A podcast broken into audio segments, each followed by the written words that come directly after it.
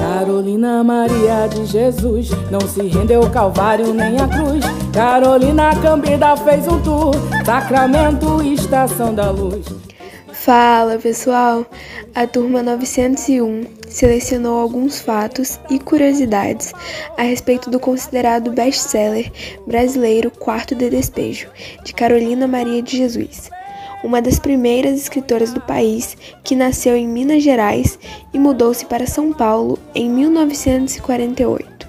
Quarto de despejo, quarto de sonhar. Carolina vem de uma vida simples na favela do Canindé, em São Paulo, onde trabalhava pelas ruas como catadora de papel. Ela cursou apenas dois anos na escola, mas foi o suficiente para que ela tomasse gosto pela leitura e pela escrita. Seu livro de inspiração foi a obra Escrava Isaura. Carolina Cambida fez um tour, Sacramento Estação da Luz. Carolina adorava o carnaval e chegou a gravar um álbum com sambas e marchinhas que estão disponíveis no YouTube. Antes disso, a grande autora publicou um de seus livros de sucesso, Quarto de Despejo, na década de 1950, que vendeu cerca de 100 mil exemplares em um único ano. Esperança, quarto de amar.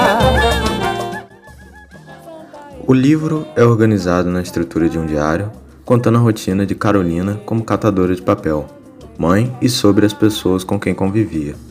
Ela relata em entrevista que os dias os quais ela descrevia eram momentos em que ela não tinha o que comer.